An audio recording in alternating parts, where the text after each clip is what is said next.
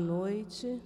Hoje vamos ter os estudos Obreiros da Vida Eterna, do, com, do Chico Xavier com André Luiz. Vamos ler agora o Evangelho para fazer a prece. Capítulo 2, Meu reino não é deste mundo. Instruções dos Espíritos, uma realeza terrestre. Quem melhor do que eu pôde compreender a verdade dessas palavras de nosso Senhor. Meu reino não é deste mundo. O orgulho foi a minha perdição na terra. Quem, pois, poderia compreender o nada que os reinos terrestres representam se eu não o compreendia? O que levei comigo da minha realeza terrestre? Nada, absolutamente nada. E como para tornar a lição mais terrível, a realeza não me seguiu até o túmulo. Rainha era eu entre os homens. Rainha, eu acreditava entrar no reino dos céus.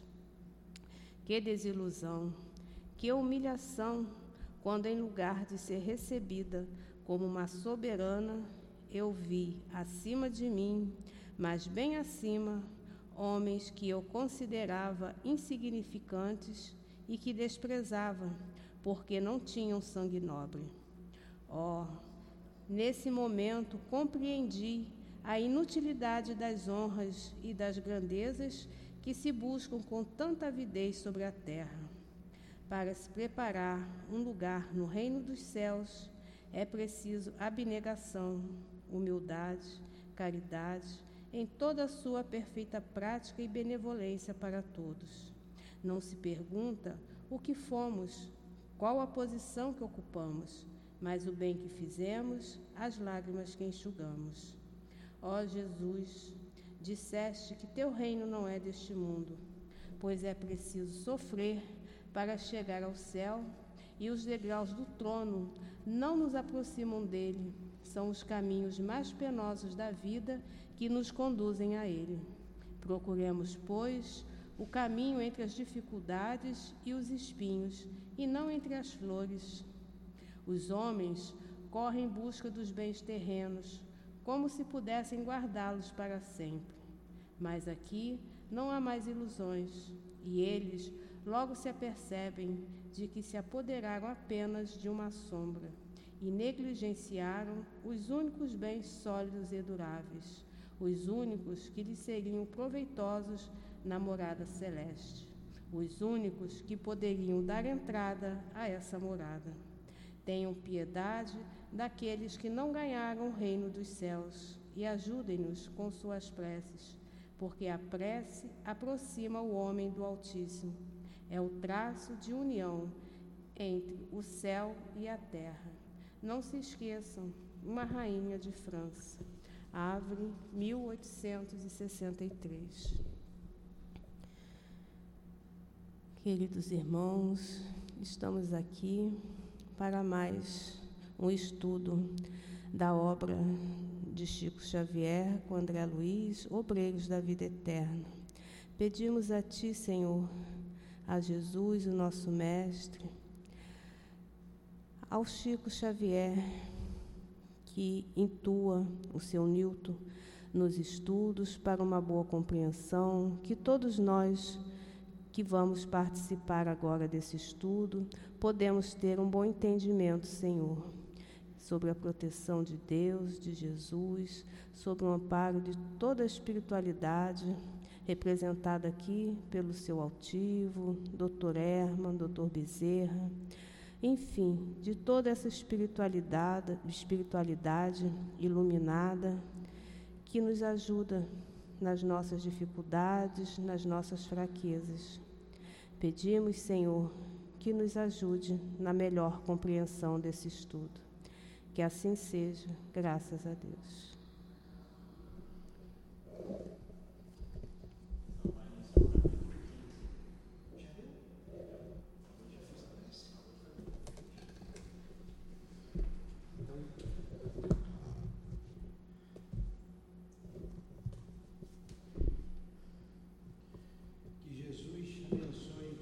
nossa noite de estudos. Vamos dar continuidade É, vamos começar o capítulo 15, Aprendendo Sempre. Duas horas antes de organizar-se o cortejo fúnebre, estávamos a postos. A residência de Dimas enchia-se de pessoas gradas, além de apreciável assembleia de entidades espirituais. Jerônimo, resoluto, penetrou a casa, seguido de nós outros. Encaminhou-se para o recanto onde o recém-desencarnado permanecia batido e sonolento sobre a carícia materna. Reparei que o médium, liberto, tinha agora o corpo perispiritual mais aperfeiçoado, mais concreto. Tive a nítida impressão de que, através do cordão fluídico de cérebro morto a cérebro vivo, o desencarnado absorvia os princípios vitais restantes do campo fisiológico. Nosso dirigente contemplou, enternecido, e pediu informes à genitora, que os forneceu satisfeita. Graças a Jesus, melhorou sensivelmente. É visível o resultado de nossa influência restauradora e creio que bastará o desligamento do último laço para que retome a consciência de si mesmo. Continua. Quer dizer, nasce de Dimas, do né? Dimas, é. é pode explicar. Está é, tá aqui ainda né, na, no, no, velório né, do Dimas, ainda estão ali no finalzinho. Para agora, acredito, vão ser o funeral, né? Acredito eu, né? Porque ele já, o pessoal já está preparado, né? Jerônimo não. Graças a Jesus, melhorou sensivelmente. É visível o resultado de nossa influência restauradora e creio que bastará o desligamento do último laço para que retome a consciência de si mesmo. Jerônimo examinou-o e auscultou-o como clínico experimentado. Em seguida, cortou o liame final, verificando-se que Dimas, desencarnado, fazia agora o esforço do convalescente ao despertar, estre, estremunhado, findo, longo sono. Somente então notei que se o organismo perispíritico recebia as últimas forças do corpo inanimado, este, por sua vez, absorvia também algo de energia do outro, que o mantinha, que o mantinha sem notáveis alterações.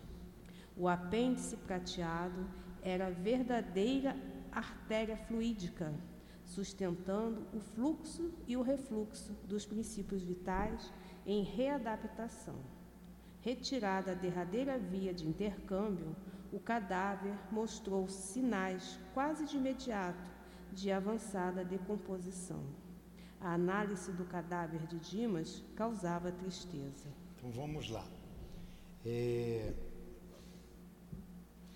Semana passada nós vimos que um certo comentário no velório de um cidadão falando da de um crime que Dimas presenciou e não levou à frente.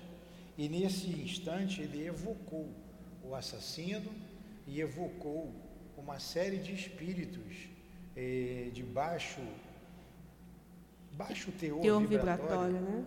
né? Uhum. Inferiores mesmo, mesmo, por causa da conversação ao velório. Então nós tiramos um aprendizado de que nós temos que ter um comportamento condizente diante de um velório.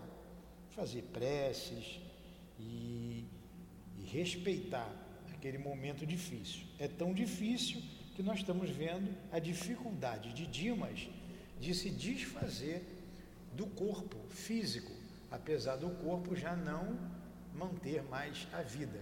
Está no velório, está no caixão o corpo, mas os liames, aí havia ainda liames ligando Dimas, o perispírito de Dimas, ao corpo físico. Como disse o nosso irmão aqui, Jerônimo, era uma artéria, uma artéria que ia e vinha né, a sustentação fluídica. Depois ele falou, no último parágrafo, o apêndice prateado, que é o cordão prateado, que liga, que é perispírito, né? Esse, esse cordão prateado é o perispírito, que liga ao corpo físico, ele diz, era verdadeira artéria fluídica, sustentando o fluxo e o refluxo dos princípios vitais em readaptação. Retirada a derradeira via de intercâmbio, quer dizer, cortado esse corpo fluídico, esse cordão prateado, o cadáver mostrou sinais quase imediatos de avançada decomposição. Foi isso que aconteceu. Aí ele diz aqui: a análise do cadáver de Dimas causava tristeza. Nós paramos aqui. Deixa eu ler este parágrafo, você lê o outro, cada um valendo um. Inumeráveis germens microscópicos entravam como exército vorazes em combate aberto, libertando gases ocultos que revelavam o apodrecimento dos tecidos e líquidos em geral. Os traços fisionômicos do defunto achavam-se alterados, degenerando-se também a estrutura dos membros. Os órgãos autônomos, por seu turno, perdiam a feição característica, já tumefectos e imóveis. É o apodrecimento né, do corpo físico. Né? o cordão, né? Que fica na terra, volta à mãe natureza. Continua. Em compensação, Dimas livre, Dimas espírito, despertava. Amparado pela genitora, abriu os olhos, fixou. Fala mais no microfone, bota o microfone. Fixou-os em derredor, no impulso de criança alarmada e chamou a esposa aflitivamente. Dormira em excesso, mas alcançara sensível melhora. Sentia a casa cheia de gente e desejava saber alguma coisa a respeito. A mãezinha, porém, afagando-o brandamente, acalmou-o, esclarecendo: Ouça, Dimas, a porta pela qual você se comunicava com o plano carnal, somático, cerrou-se com seus olhos físicos. Tenha serenidade, confiança, porque a existência no corpo físico terminou. O desencarnado não dissimulou a penosa impressão de angústia e fitou-a com amargurado espanto, identificando-a pela voz um tanto vagamente. Não me reconhece, filho? Bastou a pergunta carinhosa, pronunciada com especial inflexão de meiguice para que o desencarnado se abraçasse à velhinha, gritando num misto de júbilo e sofrimento. Mãe, minha mãe, será possível? A anciã deteve-o ternamente nos braços e falou: Escute, refreie a emoção que lhe será extremamente prejudicial. Sustente o equilíbrio diante do fato consumado. Estamos agora juntos numa vida mais feliz. Não tenha preocupações acerca dos que ficaram. Tudo será remediado como convém, no momento oportuno. Acima de qualquer pensamento que eu incline à prisão do círculo que acabou de deixar, faça valer a confiança sincera e firme em nosso Pai Celestial. Era isso que estava prendendo Dimas ao corpo a ligação com os familiares. E a mãezinha desencarnada o alerta, né, dizendo que tudo vai ser resolvido na, na, na no momento oportuno. oportuno. E deixar é, que as coisas aconteçam, confiando em Deus, é que tudo vai ser resolvido. Ó oh, minha mãe, e a esposa, e os filhos? A sábia, a sábia benfeitora, do, todavia, cortou-lhe as palavras, consolando-o.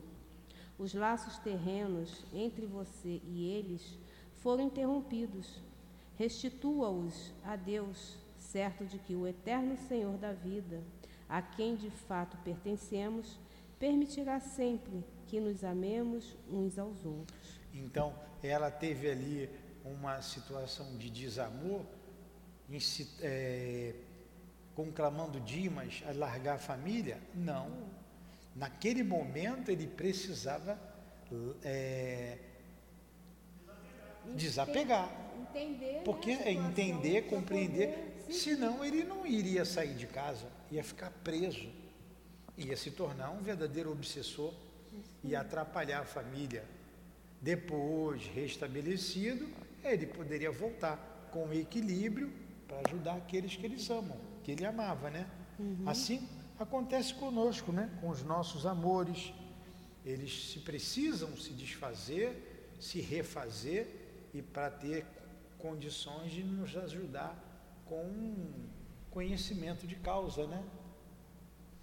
Tanto de lá quanto de cá, né? Tanto quem vai quanto quem fica sente, né? Sempre, uns sentem mais, outros sente. ficam mais apegados, outros menos. Quer dizer, não é que uns sentem mais, outros menos. Uns entendem mais rápido que os outros. É, né? uns entendem. Eu, eu, com todo o entendimento que tenho, como eu sinto falta da, da minha esposa. Tem a minha mãe desencarnada, tem meu pai, tem avós, muita gente, amigos, mas ninguém cala mais alto no meu coração do que a minha esposa. Mas a vida continua. O que a gente fez? Vamos trabalhar? Vamos trabalhar. Está aqui a casa para a gente trabalhar, ela trabalha de um lado, eu trabalho do outro, e a gente juntos vai caminhando até o dia que eu tiver que reencontrar. Passar pelo que Dilma está passando, pode ter certeza que eu não vou passar. Com certeza não. Tenho amor aos meus filhos, à neta, mas eles que sigam a vida deles. É, cada um tem, né, tem que seguir o seu é caminho. É isso? Verdade. E vamos lá mais um pouquinho. Contemplou a Dimas através de espesso véu de pranto, e antes que ele enunciasse novas interrogações, falou a genitora carinhosa, apresentando-lhe Jerônimo, que acompanhava a cena comovido. Eis aqui o amigo que o desligou das cadeias transitórias. Em breve partirá você em companhia dele, buscando o socorro eficiente de que necessita. Embora atordoado, o filho esboçou silencioso gesto de contrariedade. Contrariedade. Ante, é, ante a perspectiva de nova separação do convívio materno, mas a velhinha interveio acrescentando: Vim até aqui porque você me chamou, recorrendo à Mãe Divina. Contudo, não estou habilitada a lhe proporcionar ingresso em meus trabalhos por enquanto.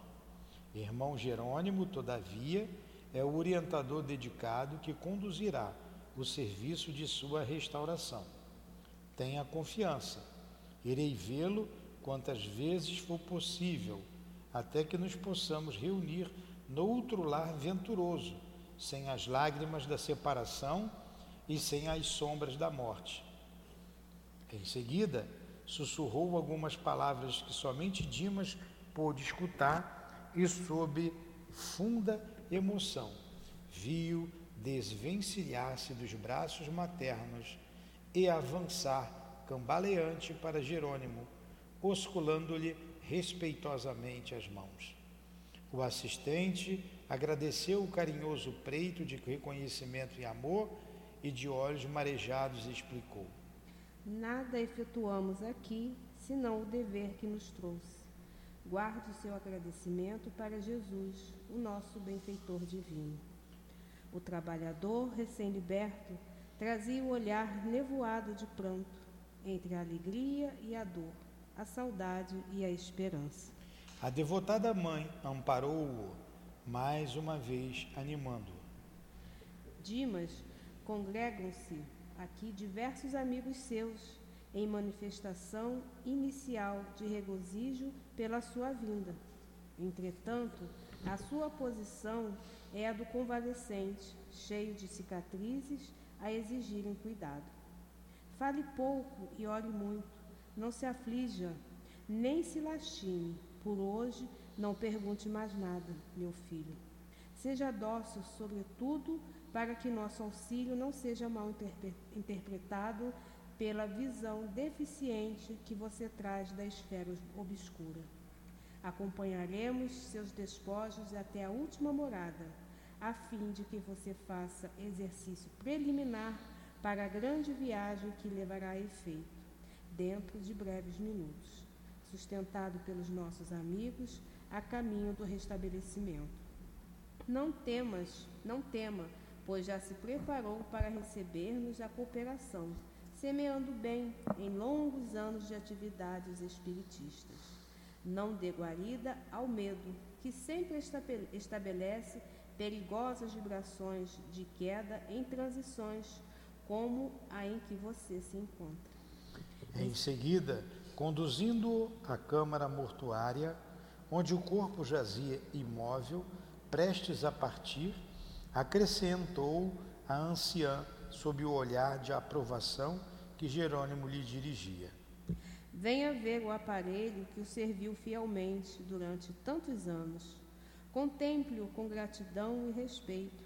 Foi seu melhor amigo, companheiro de longa batalha redentora. E como a viúva e os filhos chorassem lamentosamente, advertiu: Deploro os sentimentos negativos a que se recolhem os seus entes amados, despercebidos das realidades do espírito. Não se detenha, Dimas, nas lágrimas que derramam, absorvidos em devastadora incompreensão. Este pranto e estas exclamações angustiosas não traduzem a verdade dos fatos. Você sabe agora, mais que nunca, que a imortalidade é sublime. Nunca houve a Deus para sempre na sinfonia imorredora da vida. Abstenha-se, pois, de responder por enquanto às arguições que sua mulher e seus filhos dirigem ao cadáver. Quando você estiver refeito, voltará a auxiliá-los, consagrando-lhes ainda e sempre inestimável amor. Olha, pediu para ele ficar ali na dele, sem responder, sem responder o que a mulher e os filhos estavam falando, porque era momento de, de desequilíbrio deles. E ia levar Dimas ao desequilíbrio uhum. também. Né? Dimas procurou conter-se ante a perturbação geral do ambiente doméstico e, vacilante, debruçou-se sobre o ataúde, vertendo grossas lágrimas. Via-se-lhe o inaudito esforço para manter serenidade naquela hora. Rente a ele, a esposa proferia frases de intensa amargura. Todavia, em obediência às recomendações maternais, maternas, ele guardava discreta atitude de tristeza e enternecimento. Notei que Dimas sentia dificuldade para concatenar raciocínios, porque tentou em vão articular uma prece em voz alta.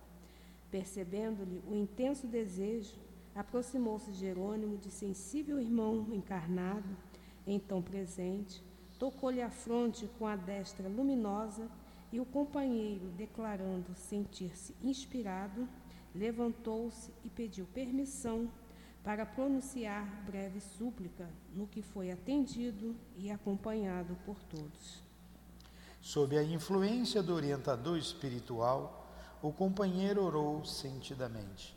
Verifiquei que Dimas experimentava imensa consolação, graças ao gesto amigo de Jerônimo. Logo, logo, após, ante as exclamações dolorosas dos familiares, o ataúde foi cerrado e iniciou-se o presto silencioso. Seguíamos ao fim do cortejo em número superior a 20 entidades desencarnadas, inclusive o irmão recém-liberto. Abraçado à genitora, Dimas, em passos incertos e vagarosos, ouvia-lhe discretas exortações e sábios conselhos. Entre os muitos afeiçoados do círculo carnal, reinava profundo constrangimento, mas entre nós imperava tranquilidade afetiva e espontânea. Prosseguíamos com as melhores notas de calma quando nos acercamos do Campo Santo. Estranha surpresa empolgou-me de súbito. Nenhum dos meus companheiros, exceto de Dimas, exceção de Dimas, que fazia visível esforço para sossegar a si mesmo, exteriorizou qualquer emoção diante do quadro que vimos, que víamos. Mas não pude sofrear o espanto que me tomou o coração. As grades da necrópole estavam cheias de gente da esfera invisível em gritaria ensurdecedora. Verdadeira concentração de vagabundos sem corpo físico apinhava-se à porta, endereçavam ditérios e piadas a longa fila de amigos do morto. No entanto, ao perceberem a nossa presença, mostraram caratonhas de enfado e um deles, mais decididos, de, mais decidido, depois de fitar-nos com desapontamento, bradou aos demais: Não adianta, é protegido. Voltei-me preocupado e indaguei do padre Hipólito que significava tudo aquilo. O ex-sacerdote não se fez de rogado. Nossa função, acompanhando os despojos, esclareceu ele afavelmente, não se verifica apenas no sentido de exercitar o desencarnado para os movimentos iniciais da libertação. Destina-se também à sua defesa. Nos cemitérios, costuma congregar-se compacta fileira de malfeitores, atacando vísceras cadavéricas para subtrair-lhes resíduos vitais. Ante a minha estranheza, Hipólito considerou: não é para admirar o Evangelho descrevendo o encontro de Jesus com endemoniados, refere-se a espíritos perturbados que habitam entre os sepulcros. Reconhecendo-me a inexperiência no trato com a matéria religiosa, Hipólito continuou. Como você não ignora, as igrejas dogmáticas da crosta terrena possuem erradas noções acerca do diabo, mas, inegavelmente, os diabos existem. Somos nós mesmos, quando desviados dos divinos desígnios, pervertemos o coração e a inteligência na satisfação de criminosos caprichos. Oh, mas que paisagem repugnante! exclamei surpreendido, interrompendo a instrutiva explanação. É verdade, concordou o interlocutor. É quadro deveras ascoroso, ou asqueroso, né? É. Todavia é reflexo do mundo onde também nós nem sempre fomos leais filhos de Deus. Agora, um detalhe aí, é o vampirismo que se daria ali naquele corpo ainda com resto de fluidos vitais. Daí a importância dos amigos em torno dele. Não foram ali somente pela consideração, pela amizade, mas também para protegê-lo. Interessante. Os cemitérios são cheios desses vampiros. Cheios. Que o espírito, não sendo ajudado, ele acaba se ressentindo daquela situação. A que coisa, hein? Forte, né? né? Uhum. Continua aí. A observação me satisfaz integralmente. Entramos. Logo após, ante meus olhos atônitos, Jerônimo inclinou-se piedosamente sobre o cadáver no ataúde de momentaneamente Perto aberto. do microfone. Momentaneamente aberto antes da, da inumação e através de passes magnéticos longitudinais extraiu todos os resíduos de vitalidade dispersando-os em seguida na atmosfera comum, através de processo indescritível na, na linguagem humana, por inexistência de comparação analógica para que inescrupulosas entidades inferiores não se apropriassem deles. Olha só, a gente está estudando aqui amanhã, estamos exatamente nesse capítulo e vendo a composição do ser humano nós somos espíritos que temos um corpo espiritual, que temos a energia vital e que temos um corpo físico. A energia vital ou o fluido vital é que anima o corpo físico. Ele impregna ou impregna todos os órgãos do corpo humano. Enquanto tem fluido vital, tem a vida. Quando esse fluido se esvai, o corpo morre. Mas fica sempre um resíduo no corpo. Nós vimos que a desencarnação de Dimas foi necessário cortar o último liame, o cordão prateado, e mesmo assim, já prestes a ele ser, o corpo físico ser enterrado, e mesmo assim ficou um resto de energia vital, que o guia, o Jerônimo, dispersou na atmosfera, para que aqueles espíritos não caíssem em cima, igual uns vampiros, são vampiros. Como ele colocou aqui, hordas de vagabundos. Incrível, né? Eles se aproveitam daquela é. energia, é. né? Pra... Parece um, é um termo pesado, mas que você não tem outro. Você vai chamar o espírito de vagabundo? Não tem encarnado vagabundo? É o que mais tem. Desencarnado não é diferente. Continua. Completada a curiosa operação, tive minha atenção voltada para gemidos lancinantes emitidos de zonas diversas daquela moradia respeitável, agora semelhante a vasto necrotério de almas. Jerônimo entrara em conversação com vários colegas, enquanto a maioria dos companheiros encarnados, em obediência à tradição, atiravam a clássica pazinha de cal ou poeira sobre o envoltório entregue à profunda cova. Impressionado com os soluços que ouvia em sepulcro próximo, fui irresistivelmente levado a fazer uma observação direta. Sentada sobre a terra fofa, sentada sobre a terra fofa, infeliz mulher desencarnada, aparentando 36 anos aproximadamente, mergulhava a cabeça nas mãos, lastimando-se em tom comovedor. Compadecido, toquei-lhe a espádua e interroguei. Que sente, minha irmã? Que sinto, gritou ela, fixando em mim grandes olhos de, louco, de louca. Não sabe? Ó, oh, o Senhor chama minha irmã. Quem sabe me auxiliará para que minha consciência torne a si mesma. Se é possível, ajude-me por piedade. Não sei diferenciar o real do ilusório. Conduziram-me à casa de saúde e entrei nesse pesadelo que o Senhor está vendo. Tentava erguer-se debalde e implorava, estendendo-me as mãos. Cavalheiro, preciso regressar. Conduza-me, por favor, à minha residência. Preciso retornar a meu esposo e ao meu filhinho. Se este pesadelo se prolongar, sou capaz de morrer.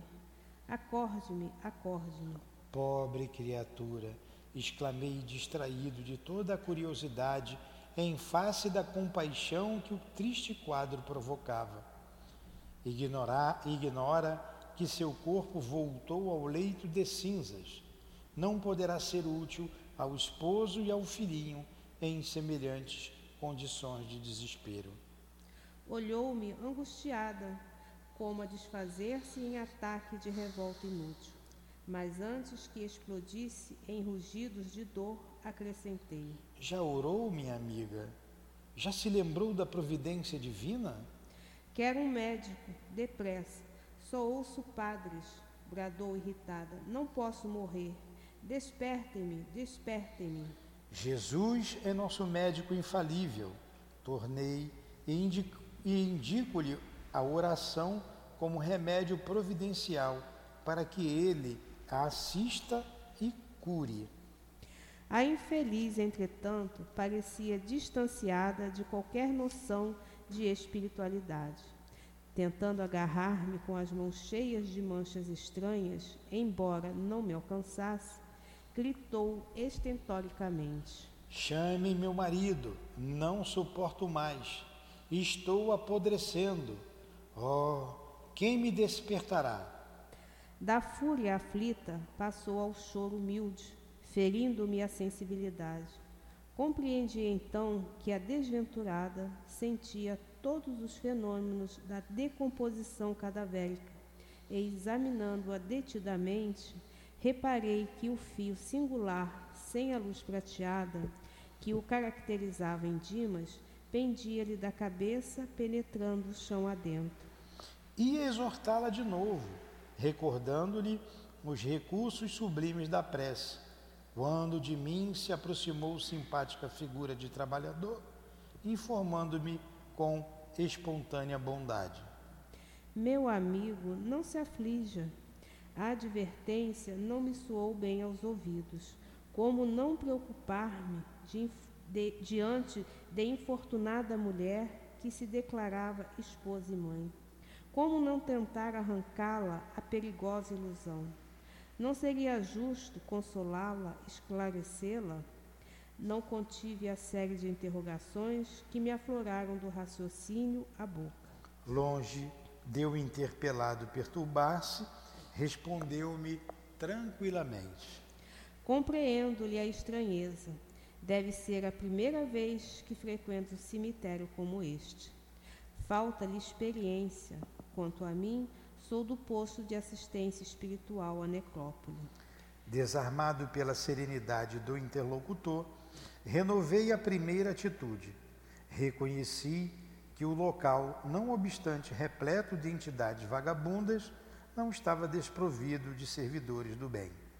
Somos quatro companheiros apenas, prosseguiu o informante, e em verdade não podemos atender a todas as necessidades aparentes do serviço. Creia, porém, que zelamos pela solução de todos os problemas fundamentais. Apesar de nosso cuidado, não podemos, todavia, esquecer o imperativo de, de sofrimento benéfico para todos aqueles que vêm dar até aqui, após deliberado desprezo pelos sublimes patrimônios da vida humana. Atingi o sentido oculto das explicações.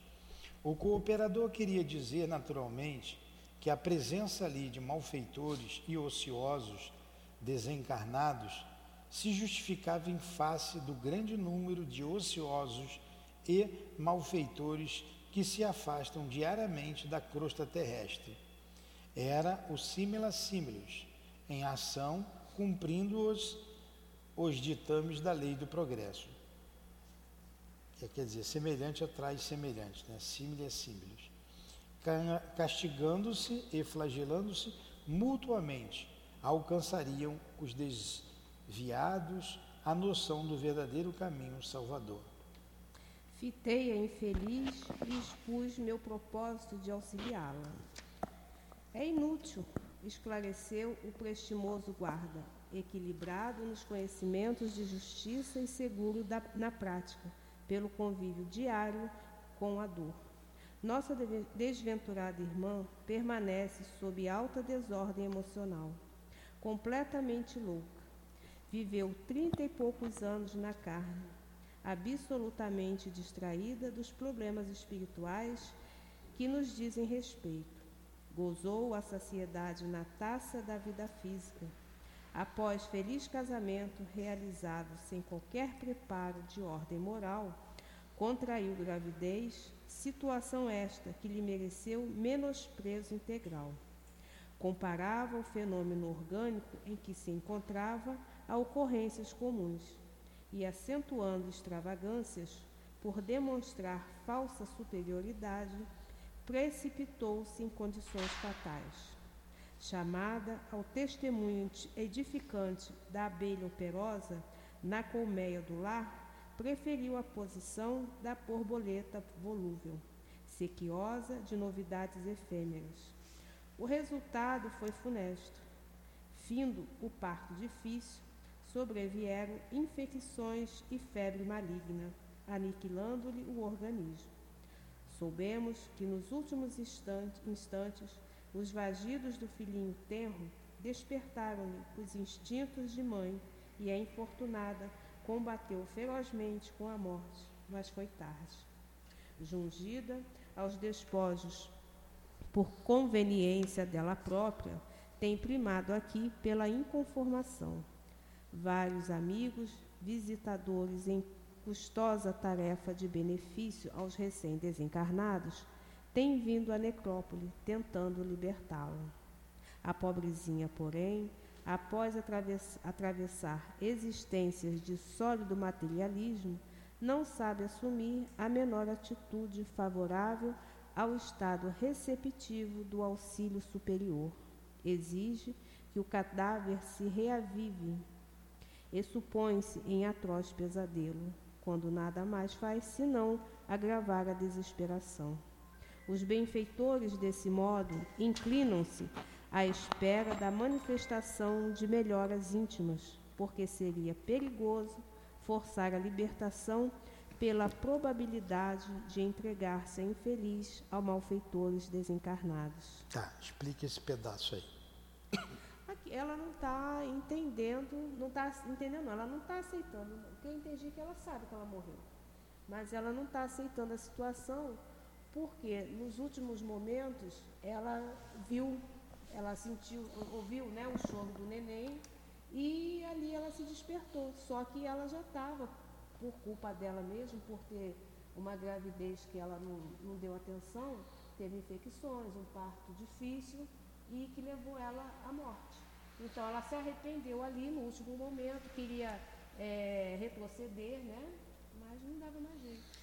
Então a gente viu a diferença do desencarne do Dimas, que teve todo o amparo, o, amparar, o aparato espiritual, o Jerônimo cortando o último laço do cordão fluídico, do cordão de prata que o ligava ao corpo físico, e ele se libertou e foi levado pelos seus é, amigos para um local, um local adequado para o seu refazimento.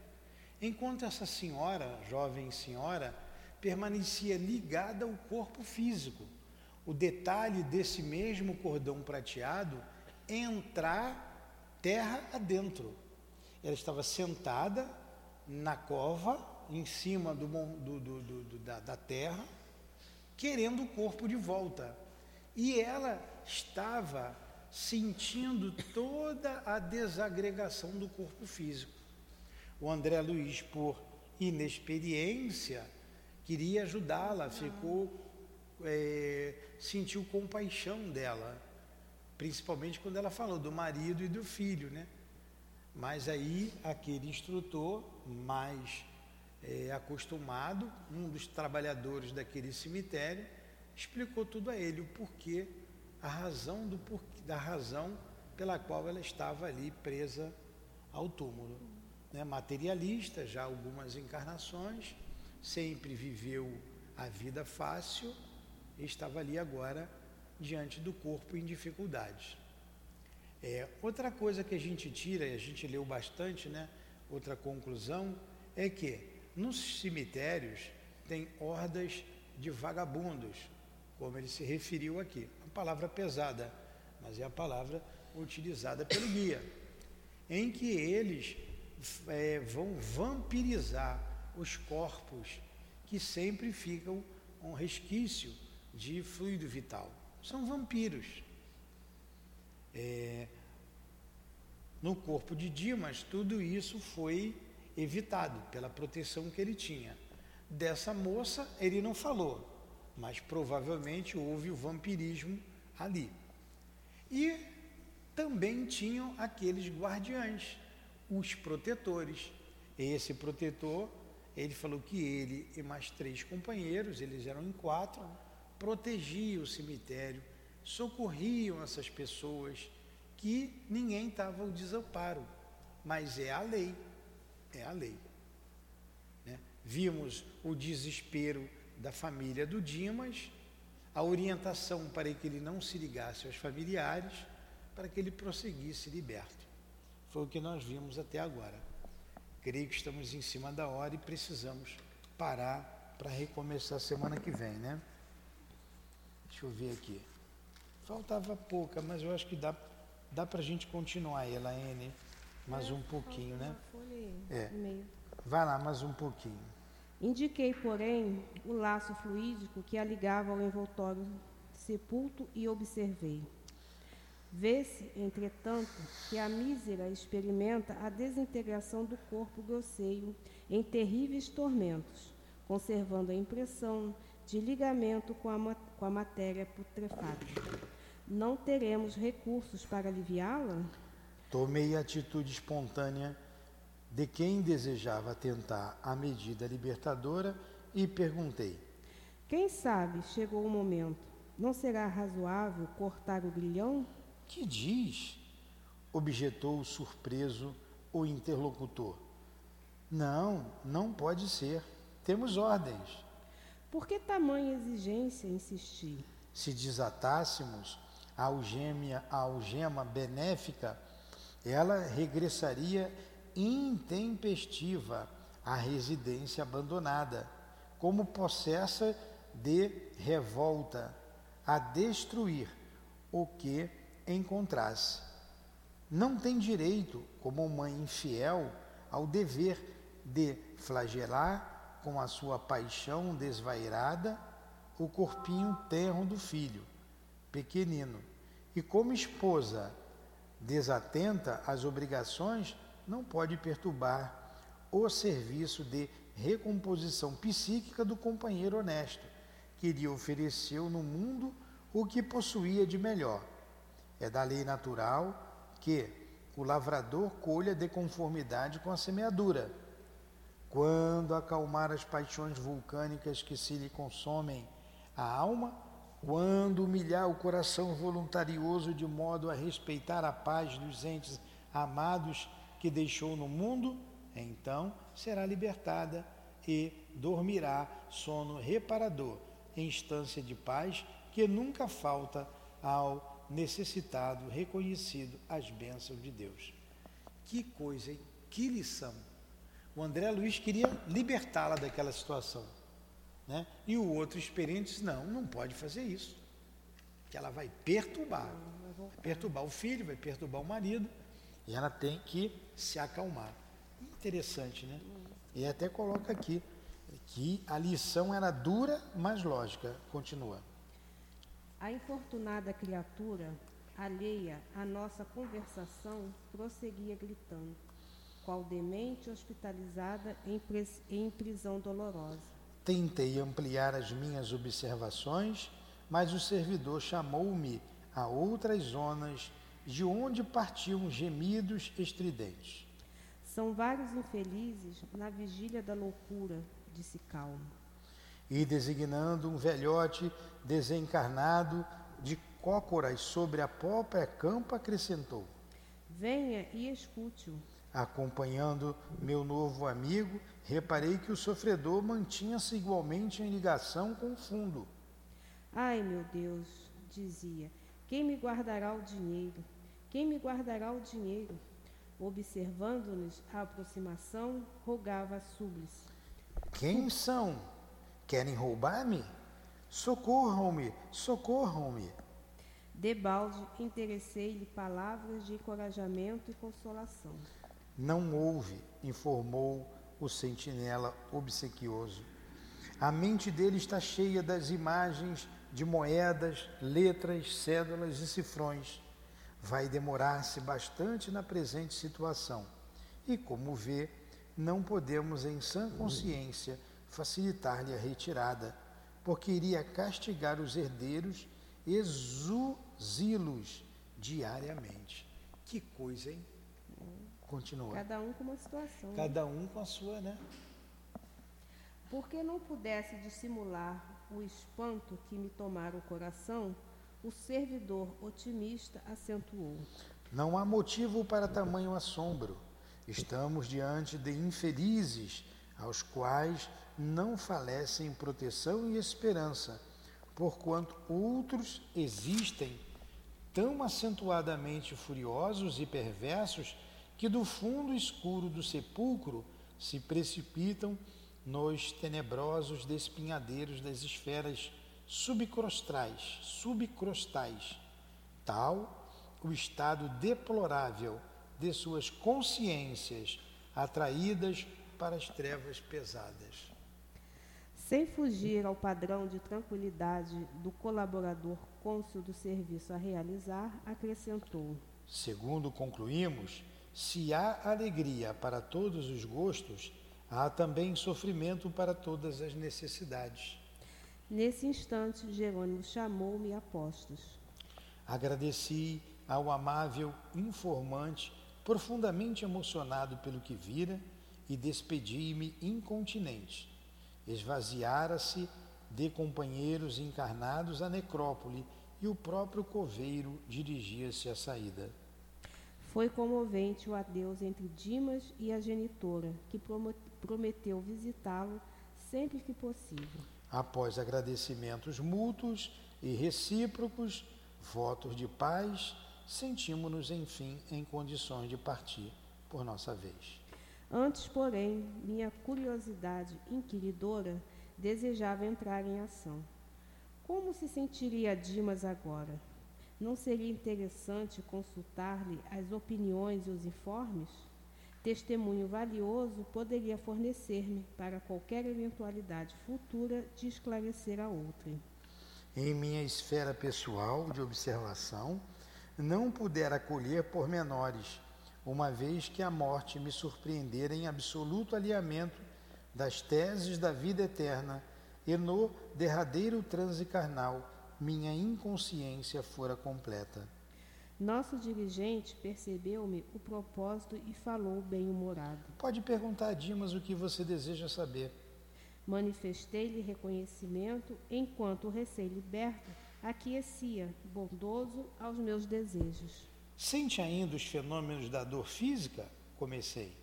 Guardo integral impressão do corpo que acabei de deixar, respondeu ele delicadamente. Noto, porém, que ao desejar permanecer ao lado dos meus e continuar onde sempre estive durante muitos anos, volto a experimentar os padecimentos que sofri. Entretanto, ao conformar-me com os superiores desígnios, sinto-me logo mais leve e reconfortado. Apesar da reduzida fração de tempo em que me vejo desperto, já pude fazer semelhante observação. E os cinco sentidos? Tenho-os em função perfeita. Sente fome? Chego a notar o estômago vazio e ficaria satisfeito se recebesse algo de comer. Mas esse desejo não é incômodo ou torturante. E sede? Sim, embora não sofra por isso. E a continuar o curioso inquérito, mas Jerônimo sorridente desarmou-me a pesquisa asseverando. Você pode intensificar o relatório das impressões quanto deseja, interessado em colaborar na criação da técnica descritiva da morte, certo, porém, de que não se verificam duas desencarnações rigorosamente iguais. O plano impressivo depende da posição espiritual de cada um. Sorrimos todos ante meus impulsos juvenis de saber e amparado, amparando Dimas carinhosamente, efetuamos satisfeitos a viagem de volta. Aí está a desencarnação de Dimas. E, paralelo à desencarnação de Dimas, no cemitério, estudamos dois casos em que, embora o corpo físico sepulto, os aqueles espíritos estavam ligados àquele corpo interessante. Um por causa do dinheiro e o outro, a outra moça, por causa da vida é, leviana, leviana, materialista que ela teve. Então vamos encerrar os nossos estudos agradecendo a Deus, a Jesus, aos guias da nossa casa, ao nosso irmão Chico, ao André Luiz, pela experiência vivida e que nos passam para o nosso conhecimento. Muito obrigado, que Deus os abençoe, que Deus nos abençoe a todos. Em nome de Deus e de Jesus, desses guias amorosos que nos sustentaram neste estudo, do nosso irmão altivo, mas acima de tudo, em nome do amor, do amor do Pai Celestial, do amor do Cristo, do amor que vibra nesta casa em nome do nosso amor, Lurdinha, encerramos então os estudos da noite de hoje em torno do livro Obreiros da Vida Eterna. Que assim seja. Graças a Deus.